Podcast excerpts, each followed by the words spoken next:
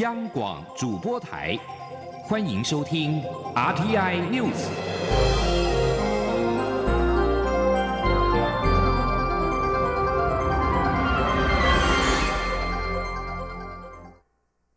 听众朋友您好，欢迎收听这节央广主播台提供给您的 RTI News，我是张顺祥。日本冲绳县石原市九号向市议会提案，要将钓鱼台列屿的地址由登野城改为登野城间隔。对此，驻日代表谢长廷表示，钓鱼台列屿主权属于台湾的事实不会改变。谢长廷说，台湾、中国、日本这三方主张钓鱼台的主权，在主权上是各自表述，我们反对变更现状。谢长廷表示。五号跟九号已经透过日本台湾交流协会表达台湾的严正立场以及关切。虽然日方做了说明，但台湾的立场不会因为日方的变更地址而受到影响。钓鱼台列屿更名仪式，外交部发言人欧江安九号回应表示，外交部已经自台北、东京向日方表达我国立场。呼吁不要让石原市的地方事务影响到台日友好全面伙伴关系。欧江安并且重申，钓鱼台列屿是我国固有领土，我国拥有钓鱼台列屿的主权事实，不会因为任何国家或其他地方政府将该列屿改名而有任何的改变。请听央广记者王兆坤的采访报道。日本冲绳县石原市打算将钓鱼台列屿更名为登野城间阁。外交部发言人欧江安表示，石原市议会预计二十二号表决相关提案，我方会密切注意后续发展。欧江安指出，外交部已于第一时间分别从台北及东京两地向日方了解，同时表达关切，指出日方对钓鱼台列屿的片面举动无助于区域安全与稳定，盼日方审慎处理。他说，在这边也很诚恳的呼吁这个日本的冲绳县的石潭市，切勿因为他们的作为，让石原市的地方性的事务来影响到台湾跟日本全面的友好的伙伴关系。外交部严正重申，钓鱼台列屿是我国固有领土，毋庸置疑。我国拥有钓鱼台列屿主权的事实。不会因为任何国家或其地方政府将该列屿改名而有任何改变。外交部强调，我国政府一贯主张以和平方式解决争议，避免以单方行为升高紧张情势，共同维护区域和平稳定。呼吁日方秉持和平理性态度，自我节制。中央广播电台记者王兆坤台北采访报道。无惧中共打压，捷克参议院的议长。维特奇正式宣布将访问台湾。立法院长尤锡坤三号正式致函，邀请维特奇率团来台湾访问。对于维特奇将来台湾，表示诚挚的欢迎。尤锡坤九号是以“传来捷报”捷克的捷为题，在脸书发文表示。维特奇无去中共打压，已经在台湾时间九号下午三点召开记者会，宣布将在今年八月底访问台湾。尤吉坤表示，他于六月三号正式的致函邀请维特奇率团来台湾访问，对维特奇坚持与自由民主站在同一阵线，向全世界宣示捷克的独立自主，如此的勇气深感敬佩，并且诚挚的欢迎。而外交部对此表示诚挚欢迎，会跟立法院妥回协调准备，提供维特奇到访的各项协助。外交部并且深信，维特奇此行将进一步开展两国在经贸、科技、医疗等领域的合作互助。王兆坤的报道。捷克参议院议长维特奇将应我立法院长尤锡坤邀请，率团访台。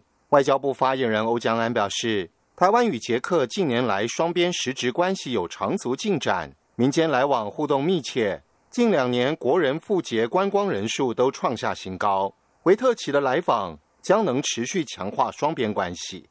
欧江安说：“我们深信将有助于台湾跟捷克双方国会的交流，并且将进一步的开展台湾跟捷克两国在经贸、科技、医疗、观光、文化等各领域的合作与互动。”外交部指出，捷克参议院于五月二十号以五十票对一票的绝对多数通过提案，支持参议长访问台湾。维特奇四月在参议院致辞时，特别感谢台湾捐赠捷克口罩，同时赞扬我国防疫成果，并支持台湾参与世界卫生组织。外交部说，维特奇在今年二月获选接任促事的前议长科加洛遗缺。他上任后曾公开表示，捷克作为独立自主国家，不应在强权压迫下屈服，应彰显捷克前总统哈维尔精神。延续捷克重视自由、民主及人权的传统。中央广播电台记者王兆坤台北采访报道。陆委员会近期创立社群平台推特账号，并在九号下午连续发布两则推文。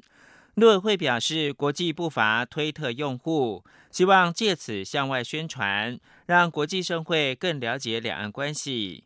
根据陆委会推特账号主页显示。该账号于五月创立，并在九号下午五点多连续发布两篇内容以英文写成的推文。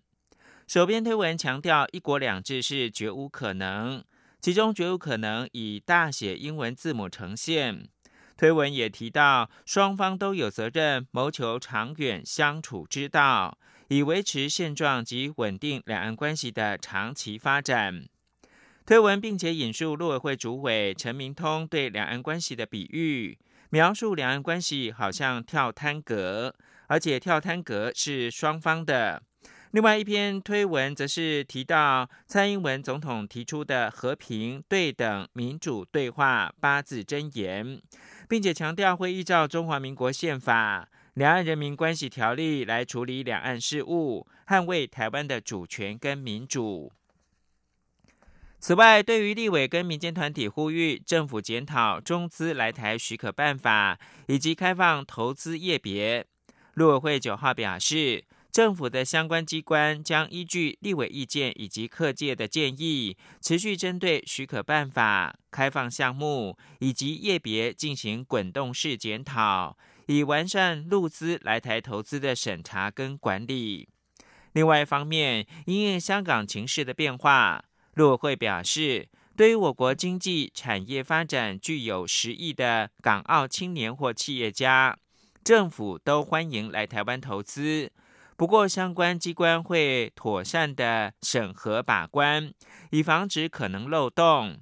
未来政府也会持续精进相关的审查作业，以进一步维护我国的经济安全。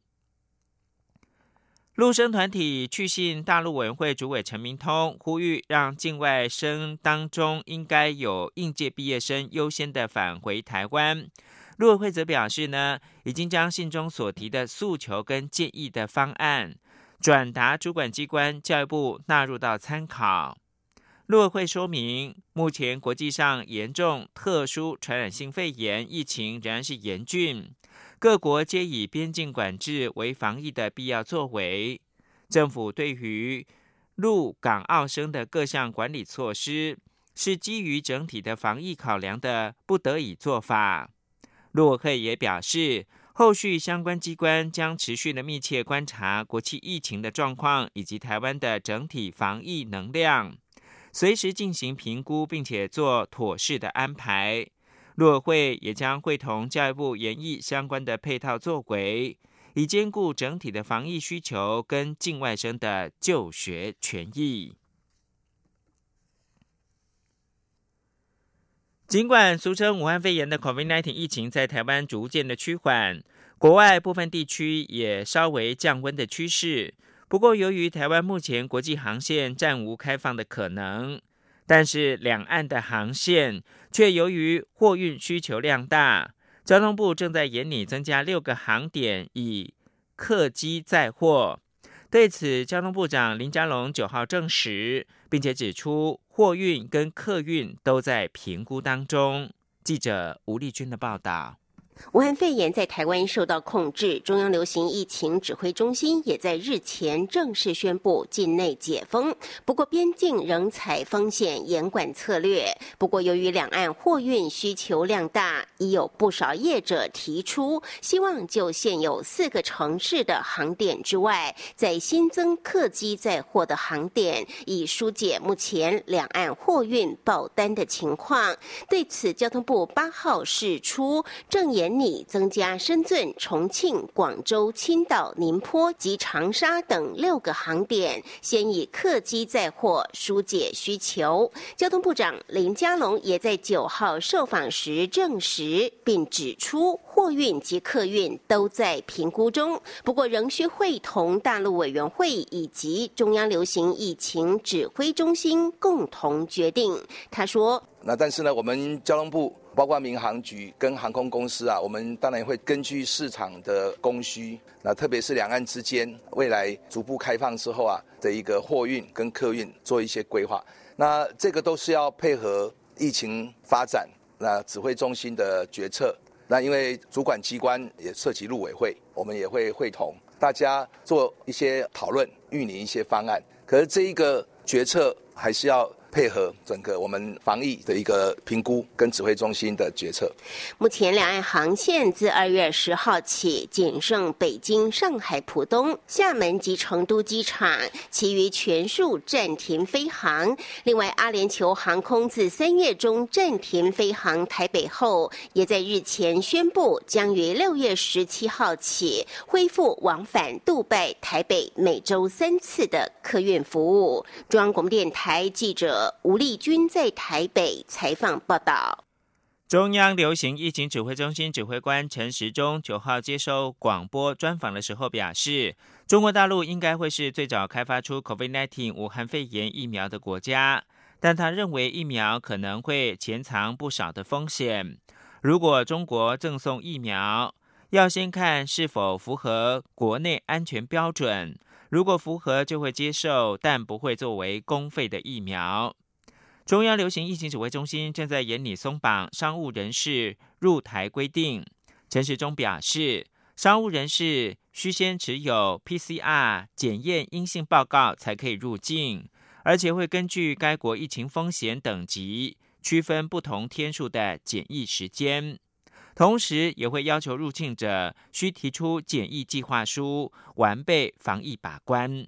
肖兆平的采访报道。随国内疫情趋缓，边境解封也成为关注焦点。中央流行疫情指挥中心指挥官陈时中九号接受广播主持人郑红仪专访，谈到商务外籍人士入境程序时，陈时中表示，必须先持有检测阴性的 PCR 检验证明才能入境，同时也会根据入境目的要求提出计划书，以完备防疫把关。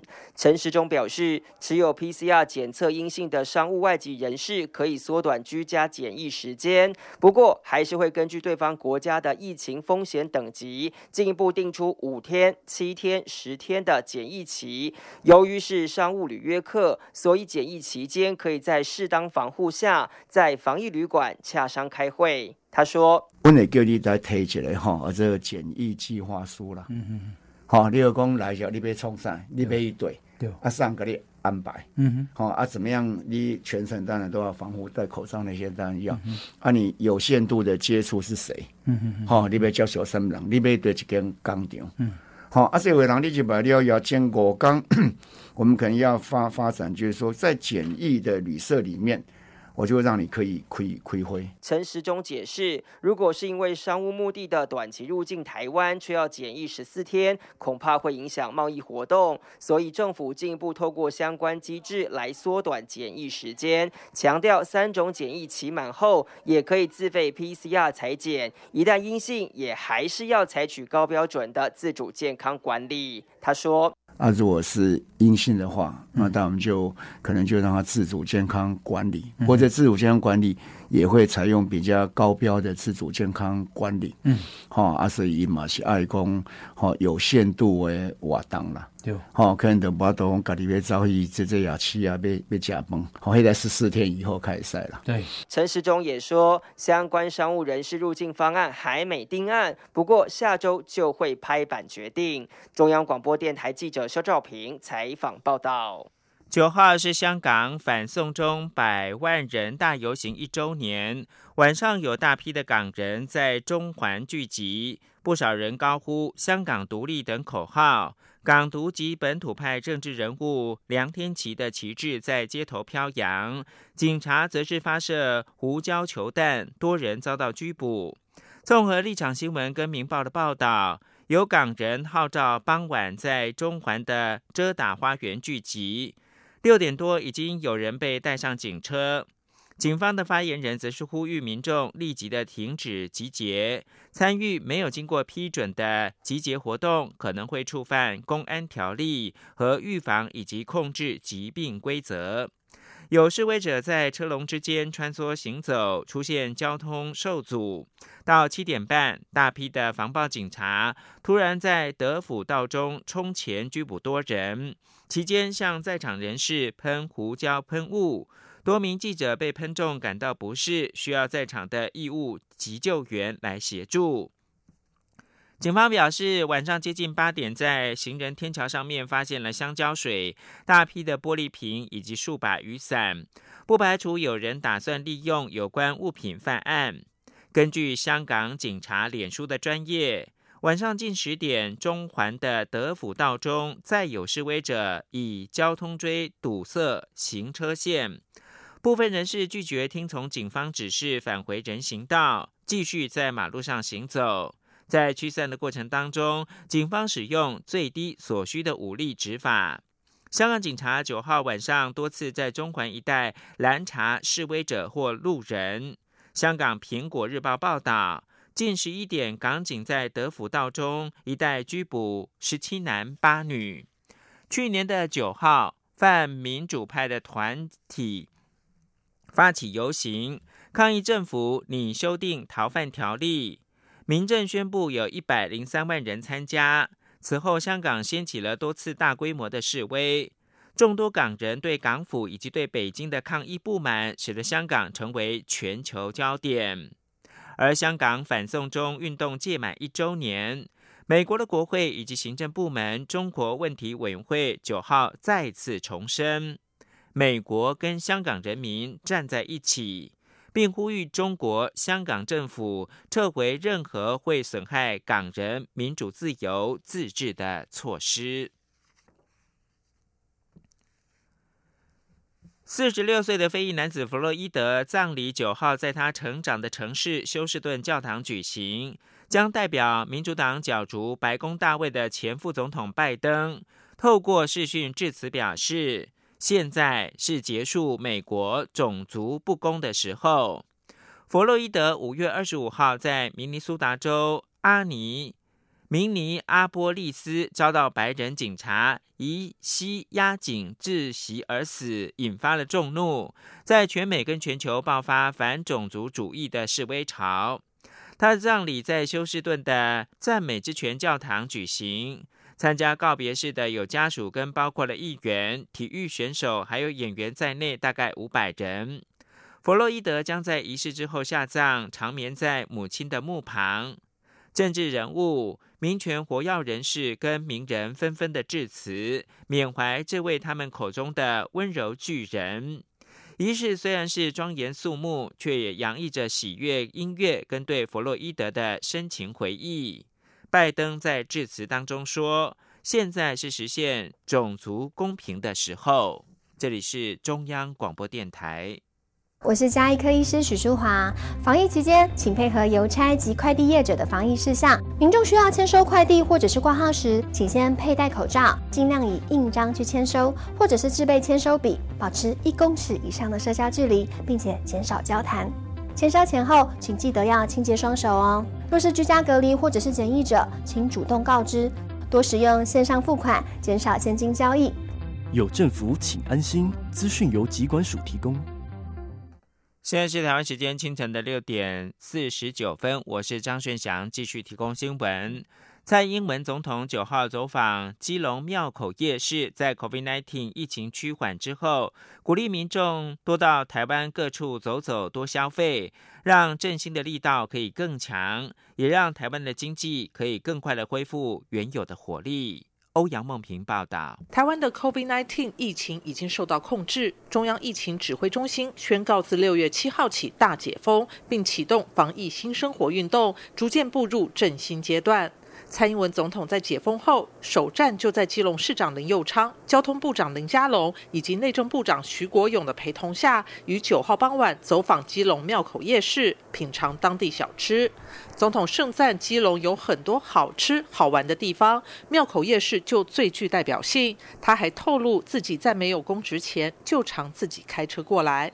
蔡总统表示，交通部自七月一号推出五大安心旅游国旅补助方案，离岛还加码补助。行政院的三倍券也将在七月十五号上路。他希望大家多多利用，到台湾各处走走看看，多吃多玩多消费，加强振兴的力道。他说：“那我们希望在我们振兴期，也就是产业振兴期啊，里面我们希望全体的国人都可以到处买。”到处吃，到处逛，那么多走走啊，多多啊消费，让我们的这个振兴期的力道可以更强，让台湾的经济可以更快的啊恢复我们原来的这个活力。那我们在后续呢，那么经济可以越走越稳，越走越旺。总统希望台湾社会能够渐渐恢复正常生活，并共同努力协助台湾的产业与经济恢复原状，并更有活力。他也提醒大家要将防疫工作内化为生活的一部分，在享受生活时也不要忘记应有的防疫基本工作。中央广播电台记者欧阳梦平采访报道。COVID-19 疫情让多艘大型的国际游轮沦为疫情的温床。不过，随着台湾疫情的趋缓，中央流行疫情指挥中心也在六月七号呢宣布了境内解封之后，香港局九号透露，已经有业者向交通部申请，希望在台湾展开跳岛之旅。如果顺利获得指挥中心的同意，最快七月中可望成行，成为全球最早对游轮之旅解封的国家。台湾的疫情已经受到控制，大甲镇澜宫妈祖绕境进香活动将在十一号晚间展开。行政院长苏贞昌表示，希望活动做好防疫工作，也已经请内政部长徐国勇跟主办庙方以及绕境行经的县市联系，希望能够及早做好应应措施。对此，徐国勇九号表示，绕境过程除了采取十连制之外，也不钻交底。以及饮食呢是采用餐盒制，保持社交距离跟戴口罩等措施，防疫上应该没有问题。请听央广记者刘玉秋的采访报道。武汉肺炎疫情趋缓，大甲妈祖将于十一号晚上起驾，展开九天八夜的妈祖绕境活动。但由于妈祖绕境跨县市，行政院长苏贞昌特别指示内政部长徐国勇与主办庙方等各单位联系，及早做好防疫必要措施。对此，徐国勇九号出席艺人捐赠医护警消感谢箱记者会时受访表示，大甲妈祖绕境虽然是多个县市合办，但因采取十连。是餐饮上以餐盒方式，避免很多传染途径，所以防疫上没有问题。在空旷的地方，当然一个社交距离要保持以外，如果啊在整个人可能会聚集多的地方，口罩还是要使用哦。那在室内，因为我们实实名制这些啊，有一些地方就可以在社交距离就有一些放宽。但是如果在整个绕境过程中，因为还是会有不特定的人会。家境的时候，让我们口罩还是保护，保护自己也保护我们别人，也保护这个社会。此外，徐国勇也特别感谢艺人方方方担任理事长的台湾优质生命协会与企业主们捐赠一千五百个总价超过新台币六百万元的医护警消感谢箱，箱内有多款法肤保养品，以实际行动感谢第一线的执勤人员，共同为防疫尽一份心力。徐国勇说，这些物资的捐赠不仅让辛勤的第一线借由保养消除疲劳，更让台湾充满正面祥和，成为照亮社会的台湾之光。中央广播电台记者刘秋采访报道。日前，一把大火烧掉了绿光剧团跟纸风车剧团位在巴黎的布景道具工厂。不过，为了兑现对观众的承诺，绿光剧团决定要排除万难，如期在八月在台北的国家剧院演出《人间条件六》，九号正式的起售，票房立刻逼近全满，大大的激励剧团的士气。央广记者郑祥云、江昭伦报道。绿光剧团今年原本四月份就要重演《人间条件六》，但因为疫情延后到八月。没想到就在疫情趋缓、剧团上下再度动起来时，却发生巴黎布景道具工厂遭祝融之灾，将《人间条件六》的布景全烧光。尽管面临大火危机，但剧团化悲伤为动力，九号召开记者会宣布将遵守对观众的承诺，如期演出。